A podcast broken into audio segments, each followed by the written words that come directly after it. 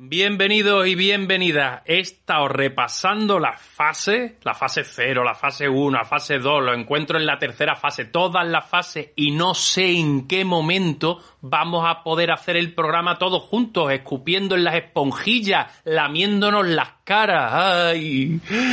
Esos viejos tiempos de salivas y abrazos no volverán. Qué desastre, qué desastre. El que sí vuelve menos mal, vuelve cada programa. Fiel a esta llamada es mi compinche David Montero. David Montero, eh, eh, David Montero, ah, ah, el más mejor del mundo entero. Muy buenas, David Montero. ¿Qué tal? Me has recordado, me has dicho y bien dicho el otro día que no te digo tu nombre. Y no solo te voy a decir tu nombre, sino te voy a decir una sintonía. Javier Berger, tata, Javier Berger, tata, Javier, Javier Berger. Gracias, compañero, gracias, compañero. ¿Qué tal? ¿En estos días te has convertido ya en un deportista profesional? No, pero lo que tengo es como que, te juro que creo que tengo más pelo todavía en los brazos. Yo creía, creo que me han salido en la parte de interna del brazo, creo que tengo más pelo. Me miré el otro día y digo, tengo más pelo aún. Pero ¿sabes, ¿sabes por qué? Porque no, te, porque no te rascan el lomo nadie.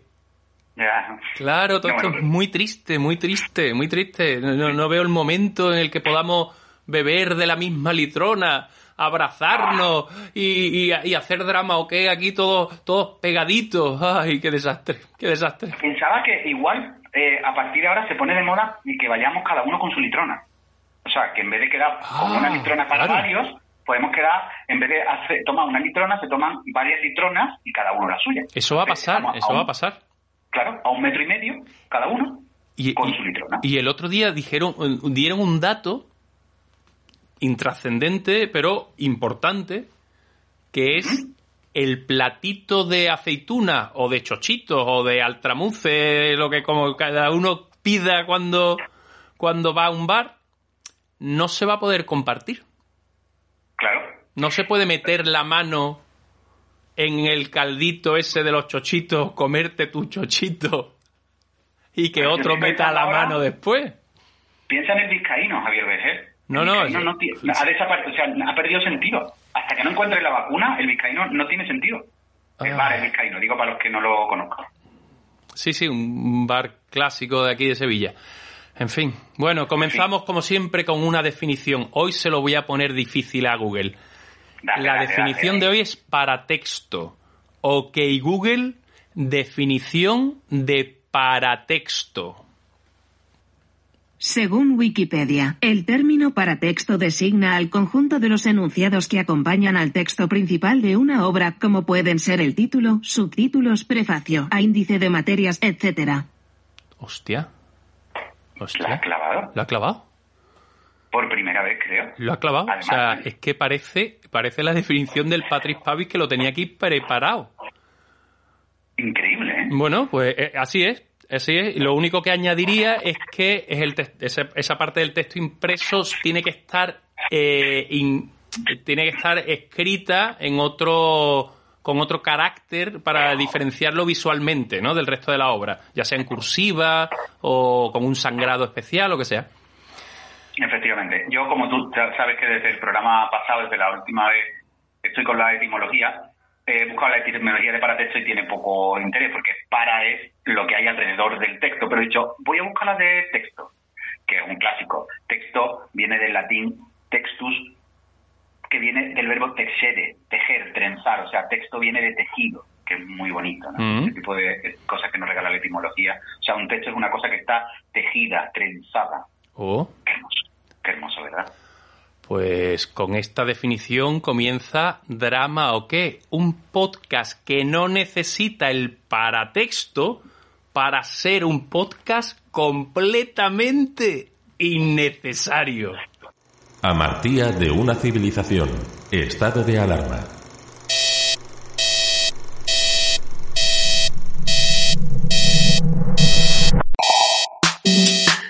Anagnórisis. Metabolé. Didascalias. Parodos. Ibris. Esticomiti. Esticomiti. Esti... ¡Joder! ¿Drama o qué? ¿Drama o qué? ¿Drama o qué? Bueno, parece que se ha aclarado un poco cuándo van a abrir los teatros, cuántas butacas. Lo que pasa que me parece que esto le va a afectar bastante a los creadores, a las compañías, y si no sé si van a abrir todos los teatros, porque tienen que ser mm, menor de 400 butacas, creo. ¿Cuándo se va a retomar la programación? Ya empezamos en 2021 y yo, la verdad que no lo sé. No es toda una gran incertidumbre, sí. Una gran incertidumbre. Sí, sí, o sea que, bueno, aquí en nuestro afán que tenemos de convertirnos en servicio público y en bien de primera necesidad, por si hay un rebrote, seguimos recabando información con profesionales de las artes escénicas. Hoy, compañero. ¿Cómo es nuestro equipo de investigación? Eh? ¿Cómo es? Eh, hombre, de, de, lo que había de saldo, de lo que había de saldo, lo peor. Lo peor. Exacto. Lo, que ya no quería nadie. La última braga, cuando ya no queda, no queda nada que rebuscar. El rebañadito. Somos la última braga, eso me gusta mucho. Sí, sí. Bueno, hoy nos visita un autor y payaso muy conocido por, bueno, por, toda, por toda Andalucía y por toda España, ¿no? Hola, buenos días. Sí, es cultura. Sí, eh, mire, somos los payasos. Sí, eh, una cosa. Em, eh, ¿Sabe usted cuándo van a abrir los teatros? T-E-A-T-R-O-S, plural, muchos, o sin S, singular, teatro. Eh, vamos a ver, eh, un edificio mm, donde hay una cola, una taquilla, mm, la gente entra, hay un escenario, hace cosas mm, divertidas, la gente se ríe y se van a su casa. pagando, claro, pagando, lo hace gratis, ¿no? No sabe usted cuándo abren, ¿no? Bueno, pues nada, ya llamaré el mes que viene. Adiós. Trata de Praxedes Nieto, cofundador junto a Víctor Carretero de la exitosa compañía de clown Los Síndromes, antes conocida como Síndrome Clown. ¿Estás por ahí, David? David Montero, ¿no te has quedado dormido? Es que yo, cuando, no, es que yo los payasos siempre tengo mucho respeto. Entonces me, cuesta mucho volver a hablar. Vale, no, le tendrás miedo, no tendrás esa fobia que tienen algunos de tener miedo a los payasos, ¿no? Sí. Ay, Dios mío. Pues no sé, eh, tápate los oídos durante ocho minutillos que esté hablando con él, ¿te parece? Y... Vale, y sobre todo odio las narices. el, cuando veo fotos en, redes sociales de gente con nariz, de payaso, me, siento mal. Bueno, pero si son, si son, si, son, payasos profesionales, tienen el derecho de ponerse la nariz, igual que los corredores profesionales se pueden vestir de corredor para salir a correr. No cualquiera se puede vestir de corredor y salir a correr. Pero lo mismo, exactamente lo mismo es lo que ocurre en las redes, que mucha gente que no es payaso profesional se pone narices. Ya. Y eso es muy duro. Pero este no es el caso. Hablamos con frase del nieto, payaso profesional.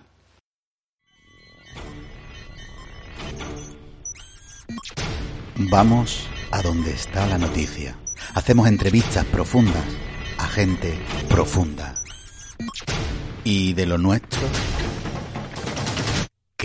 Bueno, pero, ¿pero esto qué es? ¿Pero esto qué es? Muy buena frase. Hola, Javi, ¿qué tal? ¿Qué tal? ¿Cómo anda? bien, bien, bien, perfecto. Eh, ¿Teníais mucha gira pendiente vosotros? Bueno, nosotros teníamos eh, un mes vendido en Salacero entero más cinco o seis congresos para empresas aparte. Como la gente sabe, pues nuestras conferencias teatralizadas han tenido mucho éxito en las empresas y teníamos antes del verano pues cinco o seis mm, congresos cerrados que de momento hay algunos que se han suspendido y hay otros que se han aplazado. Con lo cual el desastre económico para dos payasos humildes mm, que llevan 20 años por los, por los escenarios de toda España ha sido horrible. Estamos hablando de bastante dinero para una, para una pyme, que me encanta ese nombre, lo de pyme. Y, y, bueno, ahí estamos capeando el temporal como podemos. Porque pueden los payasos adaptarse a otros medios de difusión. Estoy pensando en algunos espectáculos que se están haciendo online o es necesario, digamos, el público en vivo para la comedia. Hombre, eh, la comedia sin público es muy dura. Aparte, nosotros preferimos no entrar en ese tipo de, cosas. O sea, la, las pildorillas que hemos grabado en internet y esto son un poco para entretenernos, para hacerlo más ameno, pero no queremos confundir lo que es eh, profesional y vivir del teatro, de una taquilla y vivir de un público en directo con hacer cosas desde casa, que respetamos que lo quiera hacer, pero nosotros no somos eso. O sea, nosotros somos payasos en directo, somos clown, mm, somos actores en el fondo. Entonces, todo lo que sea mm, grabar algo para colgarlo, para. Eh, no, no. Aparte, nos llevamos muy, mal con la tecnología. No, no, no nos gusta. Nos gusta el directo de, toda la vida. Una pantalla por delante, Víctor en su casa y yo en la mía, es un poco mm, aséptico, un poco complicado. Desolador, ¿no? Sí, los síndromes no sería lo mismo. Es complicado, ¿no? Que tras la crisis del 2008 vosotros os reinventaste ya, ¿no? De la necesidad. En el 2008 lo que ocurrió fue como ahora, que ha habido una crisis, hubo una crisis gorda, eh, bueno, no como ahora, diferente, pero en la misma línea, para nosotros nos afectó igual, es decir, que que no había funciones, y si no hay funciones, pues no ganas dinero y no puedes comer. Entonces, ¿qué ocurrió? Las administraciones, sobre todo en aquella época, no contrataban teatro ni nada de cultura, pero nos dimos cuenta que las empresas privadas, algunas, pues sí, pues sí tenían dinero, habían capeado mejor la crisis, entonces algunas sí querían entretenimiento, querían darle algo diferente a sus trabajadores. Y mm, nos reinventamos una conferencia teatralizada o un teatro conferenciado sobre la felicidad, que fue el mejor posible. A raíz de ahí, bueno, vamos a cumplir 500 funciones de mejores posible, que íbamos a celebrarlo este año, íbamos a celebrarlo este año en Sala Cero, precisamente, que todavía está un poco ese aniversario, esa efeméride por cumplir, eh, hasta el día de hoy, 500 eh, funciones casi. Y hicimos, lógicamente, necesitamos una segunda parte para esas empresas que nos contrataron, que fue el justo a tiempo, que era sobre otro tema importante para las empresas, que es el tiempo. Habíamos tratado la felicidad y dijimos luego, bueno, ahora, ¿qué es lo siguiente que le inquieta a una empresa? El tiempo, la optimización del tiempo. Y nuestra sorpresa fue que funcionó no solo en empresas, sino también en teatros, como todos sabemos, ¿no? Entonces, bueno, fue un dos por uno. Ha hablado de la sala cero en varias ocasiones, pues vosotros sois allí prácticamente compañía residente, como el que dice, hacéis temporada. Lo más parecido a hacer temporada en Sevilla lo hacéis vosotros, en Sala Cero, ¿no? Yo creo que sí, yo creo que, que somos en ese aspecto pioneros desde hace ya bastante bastante tiempo. Eh, todo esto viene a raíz de, de, estar en otras ciudades y darnos cuenta de que las compañías pues estaban mucho tiempo, o sea, un mínimo un mes es decir, la cosa funciona porque y hay público que lo demanda, ¿por qué quitarlo, no? Y nos dimos cuenta, estamos hablando del año por lo menos 2013, 2014, que fuimos a Madrid, al Teatro Alfil, donde allí los espectáculos no tienen fecha de caducidad, o sea, tú estás funcionando y mientras esté vendiendo gente, mientras esté vendiendo entradas y vaya gente, sigues. Y fuimos al Alfil y dijimos, oye, esto se puede exportar a Sevilla, ¿sería posible? Creemos que sí. Se lo propusimos a Angelia Elías en Sala Cero. Eh, bueno, vamos a probar, a ver qué tal. Bueno, pues hasta hoy. Oye, ¿y le has echado un vistazo al tema de las fases de la apertura de, al 30%, al 50%? ¿Es viable eso una sala como vosotros, que sobre todo trabajáis en Sala Cero, aparte de la gira? Eh, ¿Al 30, al 50% es viable? Estamos en contacto con Sala Cero a ver cómo, cómo lo van a hacer. Para empezar, bueno, ellos tienen también la última palabra de cuándo se va a abrir porque se está hablando de que ya la temporada en Sevilla ah, se da por finalizada. O sea, una locura, una locura porque, claro, si dicen que a finales de mayo el tren, eh, con el 33%, o sea, un tercio, estamos hablando en nuestro caso de unas 50 personas en sala cero. Con 50 personas los números no salen. Ni le sale rentable a la sala, ni le sale, ni nos sale rentable a nosotros. Bueno, a ver para junio qué es lo que pasa junio, julio, que como la gente sabe, nosotros hacíamos julio en, Sevilla, toda la temporada de julio, todo vendido, a ver julio si mejora la cosa y podemos meter como teníamos previsto el, el 500, el aniversario de las 500 funciones de mejores posibles. No sabemos porque estamos un poco como el gobierno, improvisando. bueno, es, parte del trabajo de los payasos también, ¿no? E, efectivamente, nosotros estamos más familiarizados que ellos con, con improvisar. Por lo menos igual, por lo menos igual que ellos. Oye, ¿y habéis escrito algo, habéis pensado algo en, este, en estos tiempos en los que uno está mucho tiempo en casa? Sí, sí, sí, siempre. La cabeza de un payaso nunca deja de, no, no descansa nunca, nunca deja de crear y sí, sí, ya tenemos idea de, cosas, hemos pensado incluso en microteatro, de decir, bueno, mira, eh, si son 50 personas y, a lo mejor eh, ponemos una entrada más barata y hacemos mm, mil pases al día, mil, pases diarios, pues podemos hacer algo pequeño. Y estamos dándole vuelta a ver la fórmula caso de que finalmente se decida que, que no se puede hacer con el aforo completo, porque a septiembre está claro que no podemos esperar, o sea, ni nosotros ni creo que muchas compañías, o sea, estamos, ya hemos perdido dos meses, marzo como hemos hablado antes, abril se ha perdido, y ahora viene mayo, junio, julio y agosto, o sea, para abrir en septiembre, para cobrar en octubre, porque lo que tú haces en septiembre lo cobras en octubre. Entonces, mmm, hasta octubre yo creo que no voy a llegar sin comer, creo, no sé. He perdido tres kilos. Lo mismo para octubre he perdido alguno más. Ay, ¿tú crees que después de este suceso que ha afectado a la humanidad casi por igual, vendrán tiempos de comedia o tiempos de tragedia? Hombre, yo creo que la comedia siempre sale. Mm, está demostrado que la humanidad lo ha pasado muy mal, incluso peor que ahora, porque bueno, esto está claro que las personas afectadas lo están pasando muy mal, con familiares fallecidos y lo están pasando mal. Yo creo que la risa, la cultura es necesaria para el ser humano. El humor es necesario como vía de escape, como válvula. Eh, la comedia es una tragedia tres días después. O sea, bueno, en, este caso incluso antes, no llega ni a los tres días, porque los españoles somos inmediatos. O sea, ocurre una desgracia y a los cinco minutos ya hay eh, ya hay un chiste de eso, ¿no? Y esperemos que, que vienen, tienen que venir mejores tiempos, seguro, para la comedia, para los humoristas, para los payasos, porque el ser humano lo necesita, no por otra cosa, sino porque lo necesitamos, necesitamos reírnos de todo esto. Ya estuvimos hablando, Víctor y yo, el otro día de esto hay que incorporarlo como sea el espectáculo, hay que incorporarlo de alguna manera, porque no puedes, el día que, que vayamos a estrenar lo que sea en la sala cero, donde sea, no decir nada, algo hay que decir. Sí, cierto. No puedes empezar la obra y, bueno, buenas noches, bienvenido, tienes que decir algo y ya estamos dándole vuelta a qué vamos a decir, cómo vamos a ir vestidos, como un protocolo mm, en plan de humor sobre el COVID-19. No sé, estamos dándole vuelta un poco a eso porque no descansamos nunca, pero algo hay que decir, no, nos va a cambiar en, alguna, en algunos aspectos. Bueno, compañero, esperemos vernos pronto en los teatros, reírnos con vosotros y mientras pues os leeremos, os buscaremos los vídeos que tenéis mucho material también subido a la red que se puede por lo menos que sirva de metadona de los síndromes hasta que volvamos a veros en los teatros, que es donde tenéis que estar, ¿no?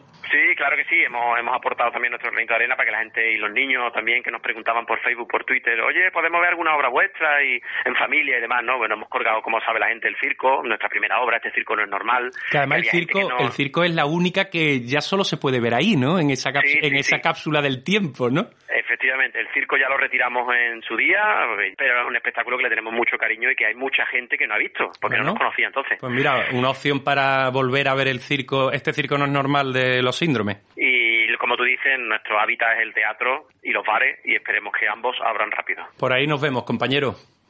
Un abrazo para todos. Un abrazo muy fuerte.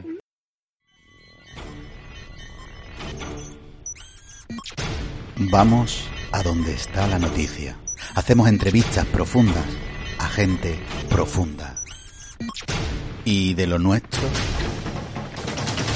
¿Qué? ¡Uy, qué emoción, qué emoción, qué emoción, qué emoción, qué emoción! Estoy, estoy muy nervioso, estoy muy nervioso. Ay, yo también un poquito, la verdad. Oh, compañero, hoy comenzamos el Campeonato Mundial de Dramaturgos Muertos. ¡Ah! 32 dramaturgos de todas las épocas se enfrentarán en una eliminatoria a muerte para saber quién ha sido el mejor de todos los tiempos. Una selección que hicimos con, bueno, que hicimos con un libro de historia del teatro, que, vamos a hacerle, además de nuestras filias y fobias particulares. Hay que decir que primero hicimos una selección de 64. De ahí cribamos a 32. Y así que comienzan aquí los 16 avos de final directamente. Van a ser enfrentamientos directos, sin cabeza de serie ni nada, un solo, un solo combate. Cada combate constará de. ¿Compañero? Defensa, ataque y cita. Exacto. Es decir, cada uno de nosotros defenderá, nosotros o quien se vaya sumando al juego, defenderá a uno de los dos dramaturgos eh, que compiten. Y primero habrá un minuto y medio de defensa de cada uno de los dramaturgos por parte de cada uno de sus entrenadores, después un minuto y medio de ataque y finalmente cada uno tendrá otro medio minuto para decir una cita o aprovechar ese medio minuto como, como, como puramente entienda.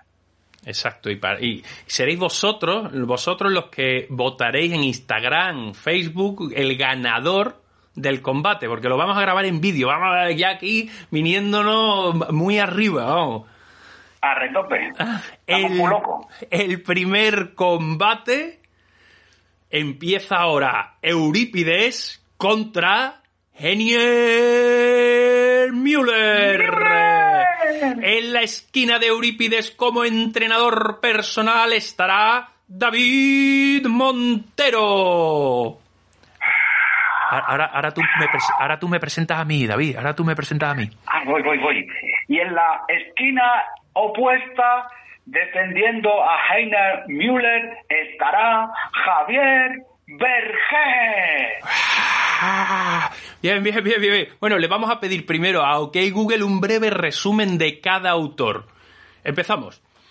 OK Google, ¿quién era Eurípides el dramaturgo? Este resultado viene de Wikipedia. Eurípides fue uno de los tres grandes poetas trágicos griegos de la antigüedad junto con Esquilo y Sófocles.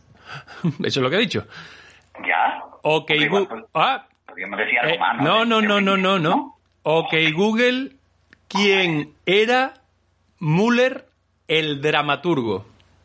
Este resultado viene de Wikipedia. Heiner Müller fue un dramaturgo, poeta, escritor, ensayista y director de escena alemán. Sus obras fragmentarias suponen una contribución significativa a la dramaturgia contemporánea y al teatro postdramático. Bienvenido a Dramaturgo bueno es dramaturgo muerto. Un campeonato mundial entre dramaturgos muertos retransmitido en casi directo por Drama o qué?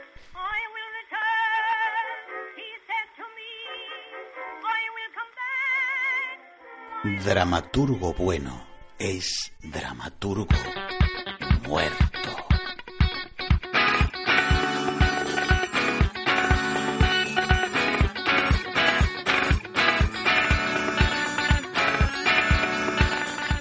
Primer combate del Campeonato Mundial de Dramaturgos Muertos, Eurípides contra Heiner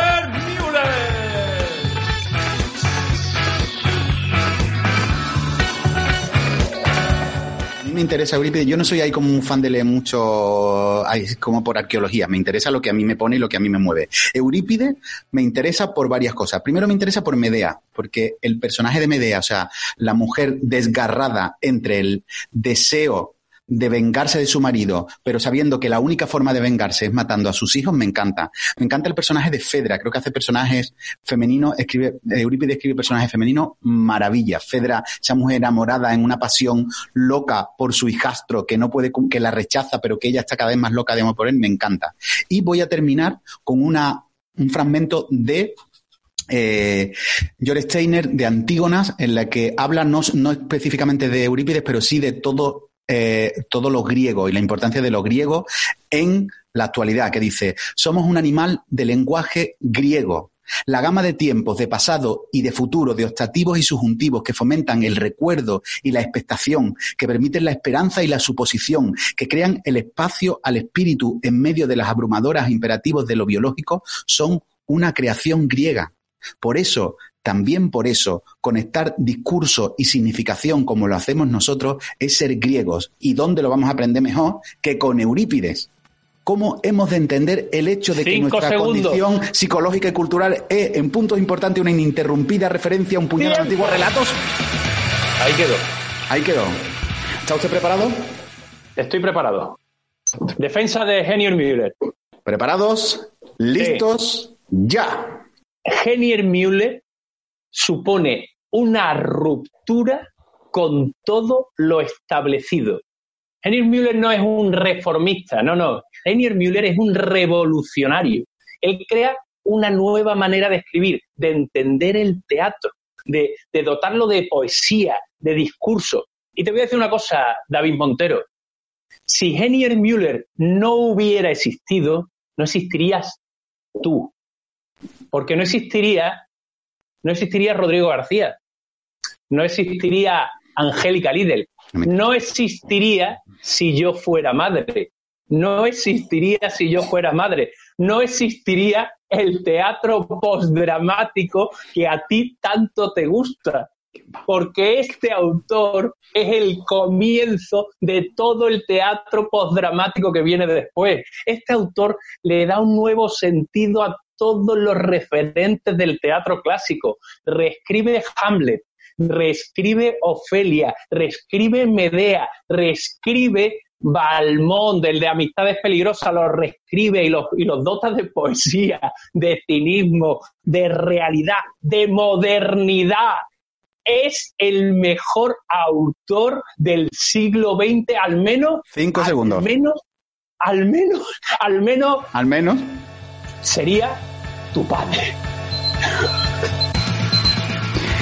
Muy bien, muy bien, muy bien. Qué ganitas te estoy cogiendo, David Montero. Qué ganitas te estoy cogiendo. Bueno, pues vamos a la- al ataque de Heiner Müller, ¿no? Dame, dame. Dame, te voy a dar. ¿Estás Dame. preparado para medir tiempo? Va, va, te vas va, a enterar va, de lo que va. vale un peine. Tres, dos, uno. Tiempo. Primero, con un texto de Heiner Müller se puede hacer lo que sea, lo mejor y lo peor. Es decir, hemos visto el Harlem Máquina de Bob Wilson, ¿vale? Maravilla, pero ¿cuántos Harlem Máquinas insoportables hemos visto? ¿Cuántos? ¿Vale? Entonces, eso significa que el texto en sí mismo no tiene importancia. Lo importante entonces no es Heiner Müller, lo importante es lo que hace Wilson con Heiner Müller. Pero Heiner Müller no vale para nada. Por otra parte, se llama igual que un futbolista. Un dramaturgo que se llama igual que un futbolista, eso no tiene ningún sentido, ¿vale? Y además, Müller es como Martínez. ¿Qué, qué- apellido es ese? Es, una, es como un Martínez en España y Heiner es como Manolo. Eso no es Manolo Martínez. Manolo Martínez no tiene ningún sentido. ¿Vale? Y después, tú lees Heiner Müller y no pone punto, no pone coma, no se le entiende. O sea, tú lo lees y no te enteras de lo que está diciendo, no te enteras. ¿Vale? Y después hay una cosa que yo no le perdonaré nunca a Heiner Müller, que es que ha dado, ha sido la excusa estupenda para que todos los putos directores hagan sus putas mierdas en el escenario. Venga, plastiquitos, ¿eh? y lucecitas, y, y coritos, y gritos, y no sé qué. Eso ha sido por culpa de Heiner Müller. ¿Quién si no? ¿Sabes? Ha hecho esa cosa de venga, venga, podéis crear ustedes, como yo no pongo acotaciones, yo no explico nada. Últimos 10 explico nada. segundos. Acotación. El texto necesita el naturalismo del escenario. Rivera despojada puede representarse, por ejemplo, mientras se desarrolla el programa de un pitch show. ¿Eso es una acotación, por Dios? ¿Eso es una acotación? Claro, así ¡Y pasa lo que pasa. Oh, oh. Ah, a ver, a ver, venga. Oh. Ataca Eurípide, ataca Eurípide. Vale, cuando quieras. Sí, sí, estoy preparando el de esto. Vale, ¿está usted preparado? Sí. Para atacar a uno de los mejores dramaturgos de la historia de la humanidad. ¿Preparados? ¿Listos? ¡Ya! Eurípides, o como podríamos llamarlo también, la medalla de bronce. El tercero. El tercero de los griegos. El perdedorcillo. Porque todos decimos Esquilo, Sófocles y Eurípides. Eurípides, al que le gustaba más pintar que escribir. Al que le gustaba sobre todo codearse con Sócrates y, y pavonearse. Un tipo, un tipo que dicen bueno de él que comienza a escribir personajes con profundidad, que empieza el psicologismo de los personajes como si eso fuera una virtud, como si eso fuera una virtud que comenzara el psicologismo. 45 el problema segundos. que tiene, el problema que tiene es que no sabe escribir tramas. No sabe escribir tramas. Utiliza como referencia las tramas mitológicas y el tipo para terminarla utiliza el dedo en máquina todo el rato. Si es que el final de Medea se saca un dragón. Un dragón en Medea. Al final de Medea se saca un dragón. Resulta que ahora Eurípides es, vamos, el, el precursor de Juego de Tronos. Es Eurípides. En fin, y a Eurípides, a. Eurípides le, le tengo más cariño como somnífero 10 segundos. que como dramaturgo.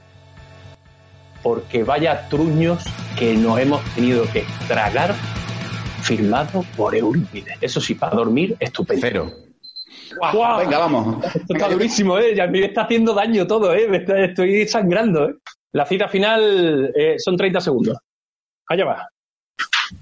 Va. Vale, lo primero que quiero decir es que Eurípides es el tercero porque fue el que nació el último, no porque sea el menor. ¿Vale? Y una vez dicho, voy a mi cita. Dice, hay dos que me encantan, de Medea, que dice, yo comprendo qué crimen tan grande voy a osar, pero en mis decisiones impera la pasión, que es la mayor culpable de los males humanos. Ya con eso em, le, le da mil vueltas a Iner Müller. Pero es que además tiene otra, es cuando le dice, va, mira a sus hijos y dice, ¿por qué Cinco segundos. mirada hacia mí dedicándome esa última sonrisa? Niños míos. ¡Tiempo! No sé yo si lo has defendido bien esta cita, ¿eh? Has desaprovechado 10 o 15 segundos para insultar Pero hombre, insultar, es que he tenido que deshacer un, deshacer un entuerto, porque tú has hecho ahí un entuerto, intentando ahora decir que porque es el tercero, o sea, por favor, qué cutrerío, qué uno.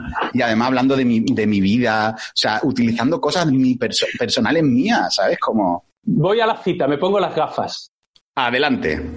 Yo no soy Hamlet, yo no represento ningún papel.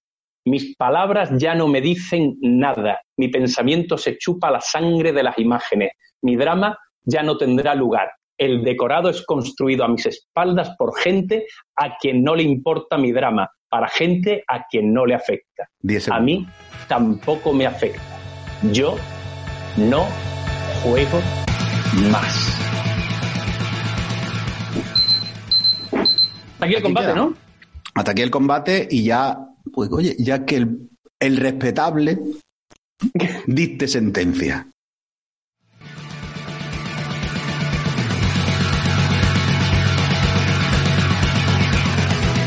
Ah, estoy reventado, ¿eh? No estoy acostumbrado yo a un combate tan duro, ¿eh? Es tú te lo tomas más pecho, Javi. Yo te he visto, te he visto, o sea, tú estás como de lucha a muerte. Claro, lucha a muerte, sí, que esto para mí es que une mis dos aficiones el teatro y el Tekken. ¿Qué es el Tekken? Como el Street Fighter. ¿Te acuerdas del Street Fighter? ¿Qué eso qué es? Ay, Dios mío, no tienes ninguna cultura de videojuego. No, ninguna, no he jugado videojuegos nunca. Ay, es que eres demasiado intelectual, demasiado intelectual. No, yo estaba intentando ligar y esas cosas, tampoco te creas tú que yo estaba tanto tiempo... Bueno, pues un videojuego de peleas clásico, el, ya está. Es un videojuego de peleas que, que se pelean... Yo he pasado mucho tiempo en la vida de, de, joven sufriendo, ¿eh? Yo he gastado un montón de tiempo en sufrir en sí mismo, no te creas tú que está tanto tiempo leyendo. Bueno, bueno, recordamos que podéis votar a ver quién ha sido el ganador de este combate por Instagram o por nuestra página de Facebook de Drama OK. O sea, pero que no es solo que podáis votar, sino que es que serán esos votos los que decidan quién gana. Exacto. O sea, que, es que, no, que no es que nosotros después no hay un jurado, no, no, no. No, no, O sea, entre los votos que lleguen a las redes sociales y eh, que se emitan en favor de uno y otro, sean los que sean, o sea, si solo vota una persona y vota a Eurípides, gana Eurípides, aunque Así no vote nadie más. Así es. Así es. Y hay empate, tiraremos penalti. Y abrimos convocatoria a posibles nuevos jugadores, ¿eh? Sí, sí, nos encantaría nuevos jugadores, nuevos entrenadores para defender a dramaturgos muertos. ¿Qué vas a hacer ahora, compañero? ¿Ahora? Sí. No sé, jugar un, a un videojuego. muy bien. Por, muy bien. por primera vez en mi vida. Empie empieza con el Tetris, compañero. Ay, vale, venga, guay.